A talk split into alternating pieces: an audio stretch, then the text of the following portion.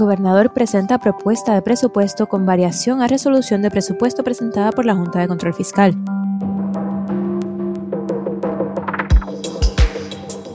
El Senado evalúa el nombramiento de Manuel Sidre. Jueza se reserva el fallo sobre demanda de Lautier que busca frenar el contrato de Luma. Desde el Pocillo soy Víctor Emanuel Ramos Rosado. Y yo soy María Soledad Dávila Calero. Y esto es Colándose, las noticias que debes saber para empezar tu día mientras cuelas el café. La primera sección es para las noticias destacadas y notas adicionales, mientras que en la segunda parte daremos nuestro análisis. Así que quédense con nosotros. Mientras a las afueras del Capitolio se llevaba una protesta contra el contrato de Luma con fuerte presencia policíaca, el gobernador Pedro Pierluisi presentó su mensaje de presupuesto. Este mensaje presenta un presupuesto de 10.345 millones de dólares para el Fondo General. La resolución que presentó la Junta, que ahora lleva la numeración de resolución conjunta de la Cámara 144, presenta un presupuesto para el Fondo General de 10.112 millones de dólares. Sobre la discrepancia en cifras, el gobernador argumentó que en varias instancias está de acuerdo con la Junta y alegó que el ente fiscal ha conseguido grandes ahorros en el proceso de reestructuración de la deuda. Pero el gasto del gobierno por los pasados cinco años ha visto un recorte de 20%. En el próximo presupuesto que la Junta de Supervisión ha sometido ante la consideración de esta Asamblea Legislativa, hemos logrado incluir importantes inversiones en asuntos de gran prioridad para nuestro pueblo. El mismo contiene algunas de las asignaciones de recursos que solicitamos, como 6.8 millones de dólares para combatir la violencia de género, 11.5 millones para comenzar un proyecto piloto de inversión en el servicio público, 1.2 millones para combatir el cambio climático y más de 2 millones para programas de asistencia social y contra la pobreza. De igual manera, incluye aumentos en personal necesario como trabajadores sociales, fiscales, inspectores del Departamento de Asuntos del Consumidor y ajustes en los fondos para cumplir con las pensiones de los retirados del gobierno.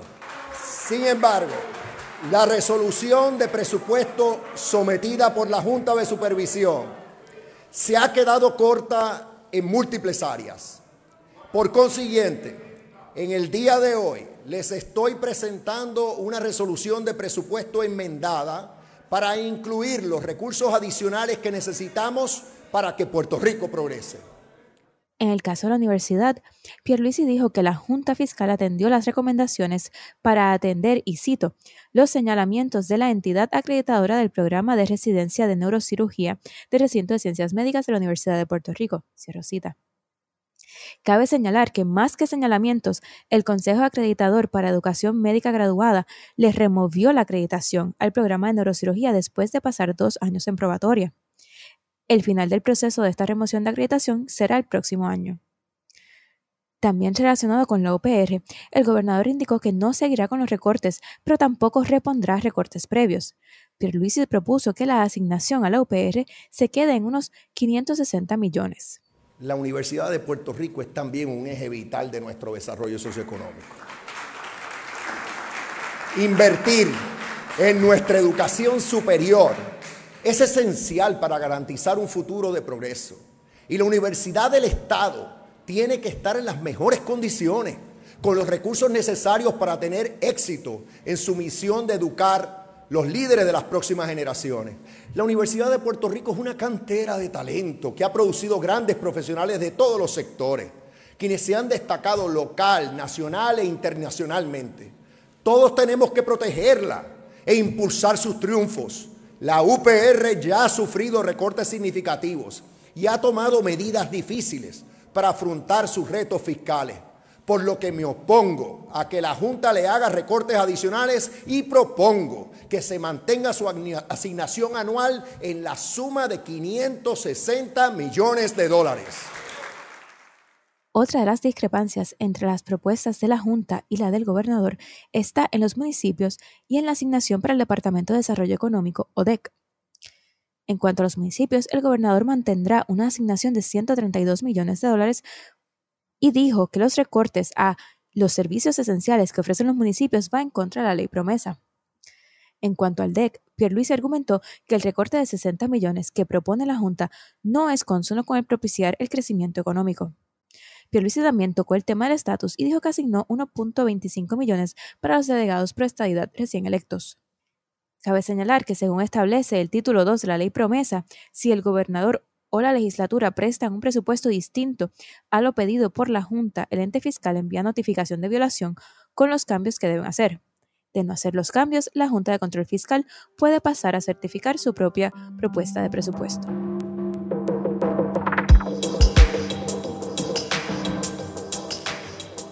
Ayer la Comisión de Nombramientos del Senado llevó a cabo vistas públicas para evaluar el nombramiento de Manuel Sidre a la Secretaría del Departamento de Desarrollo Económico y Comercio.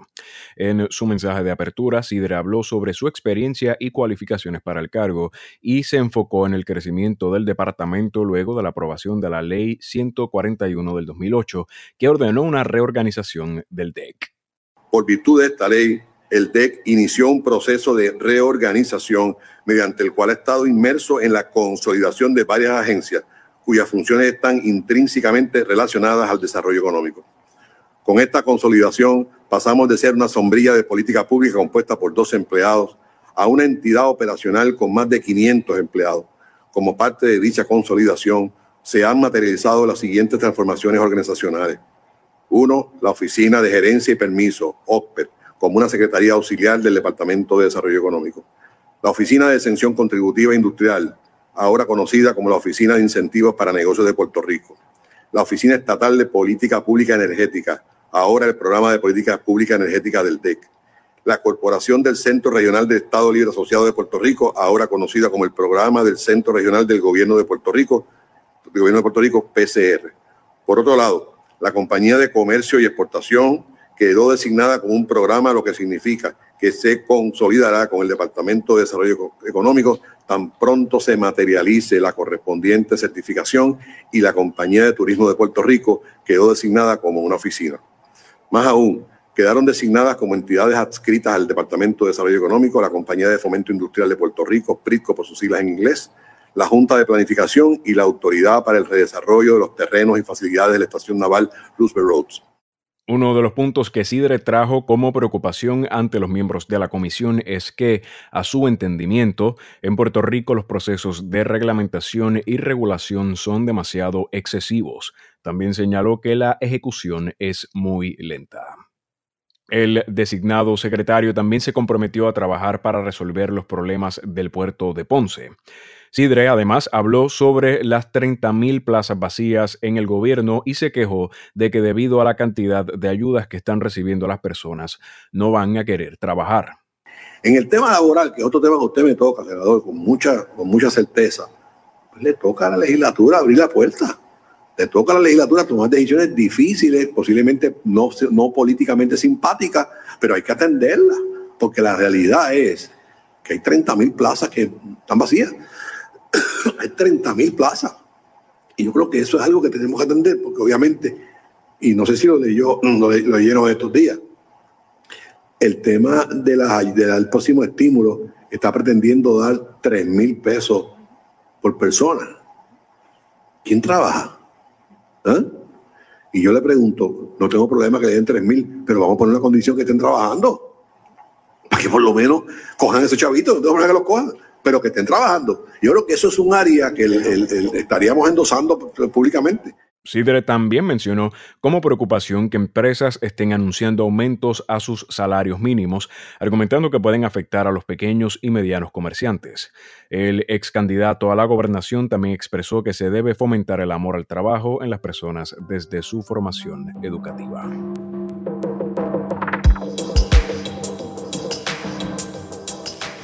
Hoy en la Corte de Título 3 se celebró la vista para el interdicto e interdicto preliminar que Lautier presentó con miras de frenar la implementación del contrato de Luma Energy.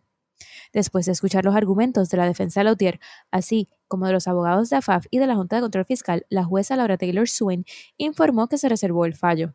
En junio de 2020 se aprobó el contrato entre la Autoridad de Energía Eléctrica y Luma Energy, que establece que el primero de junio de este año, Luma asumirá las operaciones y manejo del segmento de transmisión y distribución de energía eléctrica. Esta concesión implica que los empleados de la autoridad deberán pasar a ser empleados de Luma o buscar otras opciones de empleo. Según la licenciada Jessica Méndez Colbert, quien representa a Lautier, el contrato de Luma reduciría en dos tercios la matrícula de Lautier y aceleraría el defalco del sistema de retiro de la AEE. E.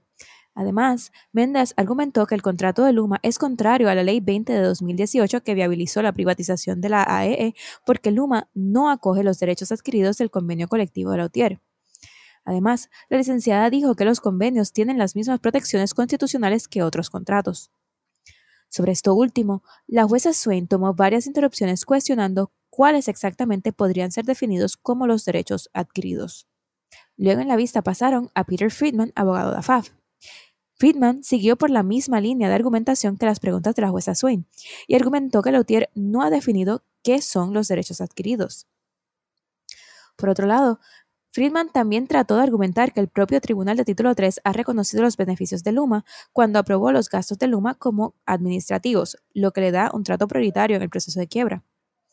Sin embargo, la jueza Swain detuvo esa línea de argumentación diciendo que no debían sobreinterpretar esa decisión ya que ella estaba haciendo una determinación específica. Friedman continuó insistiendo que el contrato de Luma no es leonino. El abogado dijo que, y cito, ellos, los empleados, se beneficiarán del peritaje de Luma y no hay nada que diga que en el futuro no pueden unionarse. Cierro cita. Luego añade, cito, todo el mundo ha visto las consecuencias cuando la AEE e fracasa. Cierro cita. Luego pasaron a Margaret Gale, abogada de la Junta Fiscal. Aunque la letrada trató de obviar la pregunta de jurisdicción, la jueza Swain insistió que se delucidara. Esto porque la sección 305 de la ley promesa establece como limitación el que la Junta dé consentimiento para que se presenten ciertos casos ante el Tribunal de Título 3. Originalmente, Gale insistió que el caso se debía resolver sin entrar en si la Junta consentía o no, porque no tenía méritos, porque la demanda de Lotier no es consula con los parámetros de promesa. Pero, tras varias insistencias de la jueza Swain, la abogada de la Junta aseveró, y cito, nosotros consentimos a que la Corte vea la solicitud para evitar una cuestión de levantar la suspensión de litigios.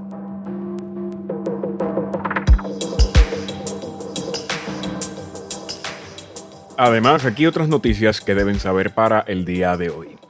En una llamada telefónica, el presidente de los Estados Unidos, Joe Biden, tomó una postura más firme con el primer ministro de Israel, Benjamin Netanyahu, sobre su manejo del conflicto con Gaza. Según reporta The New York Times, en la llamada privada, Biden advirtió que solo puede aguantar un poco más la presión internacional en contra del acercamiento de Israel a los Hamas. Según el periódico estadounidense, esto demuestra un cambio en las dinámicas políticas con el presidente presentándose como un mejor amigo para Israel de lo que hallaría en el Congreso. Cabe destacar que a través de su carrera política, Joe Biden siempre ha apoyado al Estado de Israel.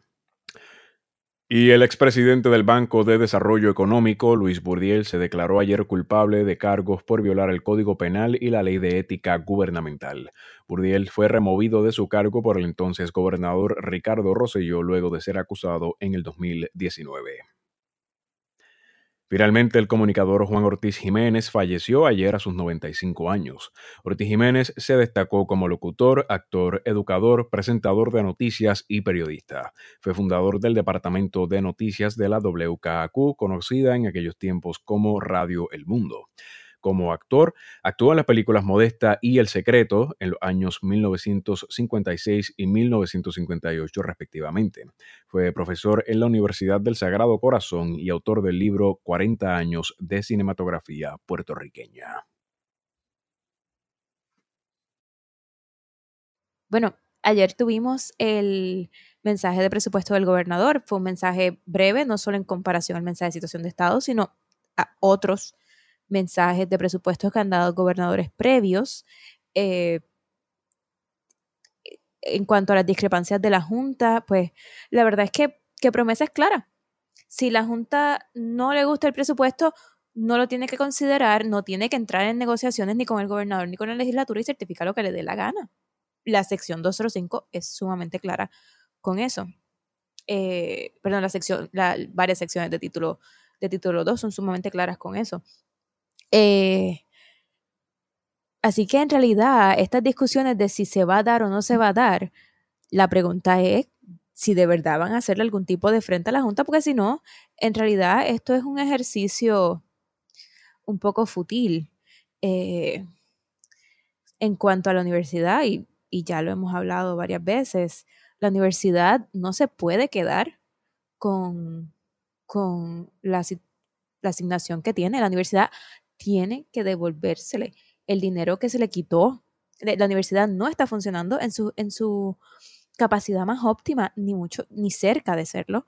Eh, y, a mí me pareció un poco risible cuando, cuando él dijo que la Junta atenderá los recursos necesarios para el programa de neurocirugía. Mira, el momento no es después que perdió la acreditación, el momento era durante los dos años de probatoria, que eso es otro de los asuntos. La universidad tiene varios programas que están enfrentando problemas, no solo el de cirugía, el, de neurocirugía, sino varios programas en varios recintos. Eh, y, no, veo que aprendieron de, el triste resultado de la probatoria del programa de neurocirugía. Eh, otro de los asuntos aquí importantes que se debe señalar es, y lo hemos mencionado anteriormente, es la selectividad eh, del gobierno a la hora de escoger qué batallas van a estar enfrentando en contra de la Junta, ¿no? Eh, y vemos que se hace frente, ¿verdad?, ante cosas que, que, tal vez no tienen tanta relevancia. y no es hasta que siente algún tipo de presión pública que entonces se le hace frente a otras. Un ejemplo reciente de esto es lo que sucedió cuando la Junta había eh, cortado los fondos que originalmente se habían pedido para el estado de emergencia en contra de la violencia eh, de género, que eh, el gobernador Pedro Pierluisi no respondió a eso hasta que se formó básicamente, ¿verdad?, un, aire de indignación masiva a través de las redes sociales, que lo obligaron a responder a, esto. Pero si no llega a ser por eso, pues se hubieran quedado de manera quizás conforme a, a, un recorte absurdo que había hecho la Junta a eh, ese presupuesto eh, tan necesario para, para un programa eh, que de por sí ya levanta cuestionamientos de efectividad, ¿no?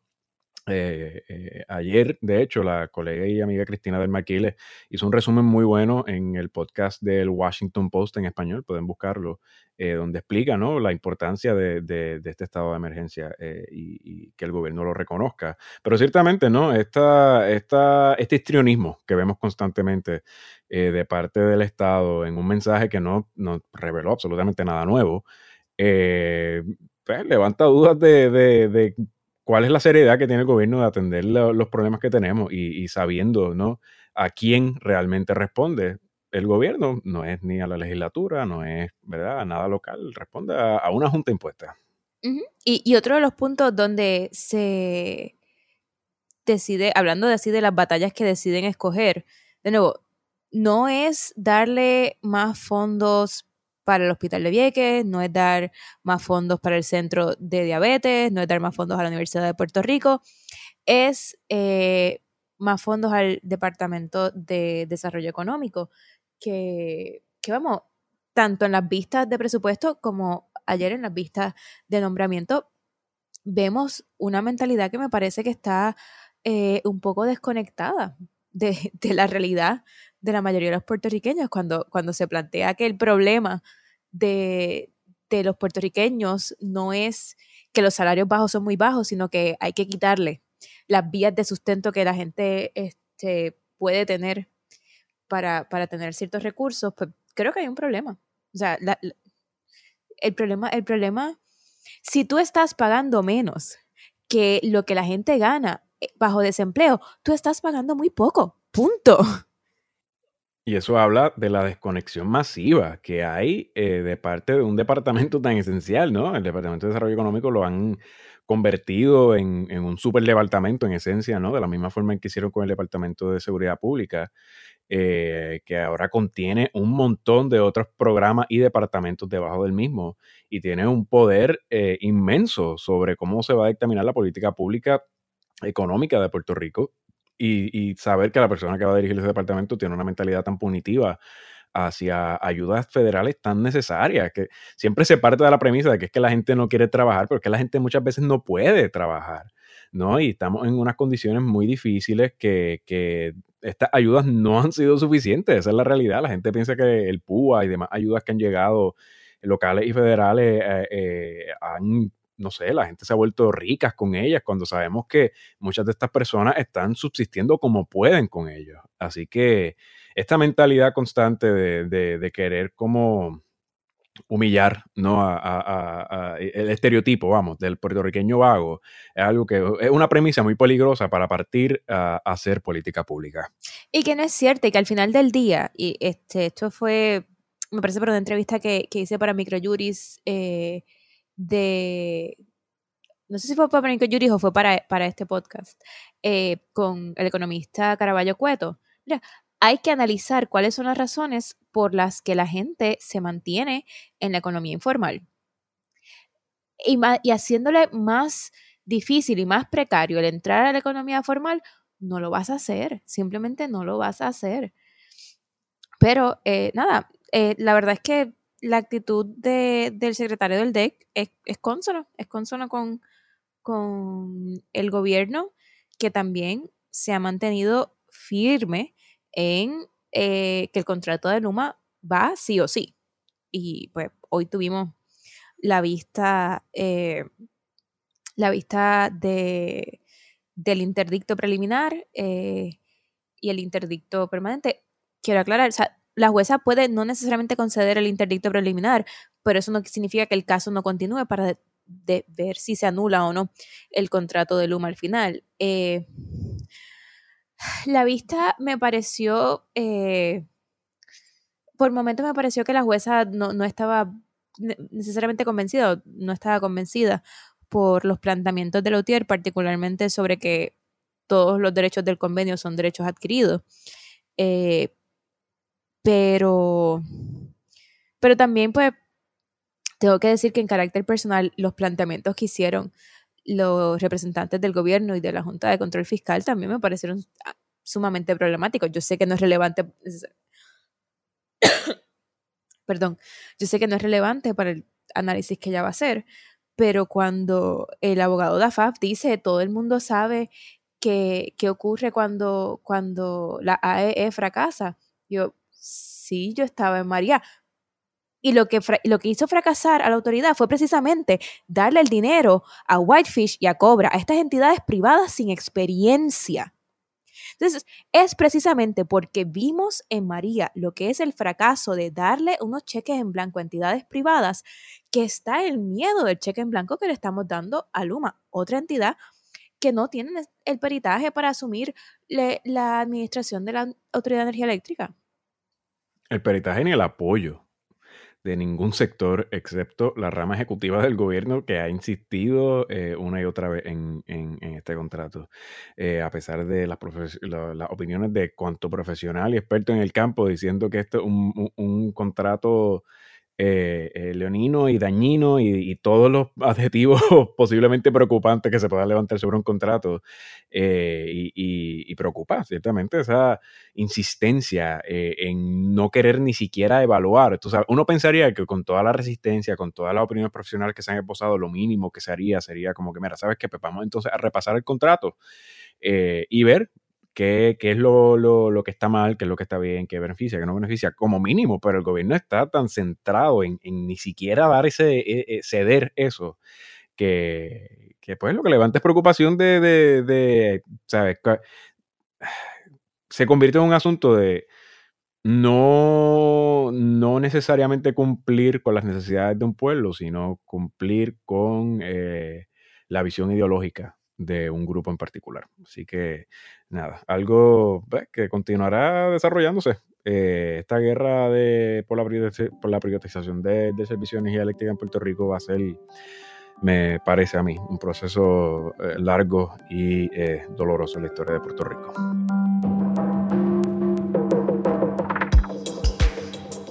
Muchas gracias por acompañarnos y esperamos que se unan mañana a nosotros para guiarles por las noticias que deben conocer para empezar su día.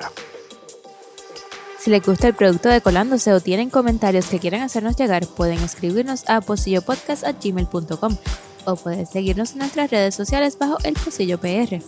Además, pueden dejarnos un rating o un review en Apple Podcast. Nuestro trabajo es accesible y libre de costo y para mantenerlo de esa forma necesitamos de su ayuda. Pueden suscribirse a nuestro Patreon a través de patreon.com slash el pocillo y también pueden hacer donaciones directas por ATH Móvil en la sección de Pay a Business a El Pocillo PR. Mi nombre es María Soledad Dávila Calero. Y yo soy Víctor Emanuel Ramos Rosado. Esto fue Colándose. Nos vemos mañana.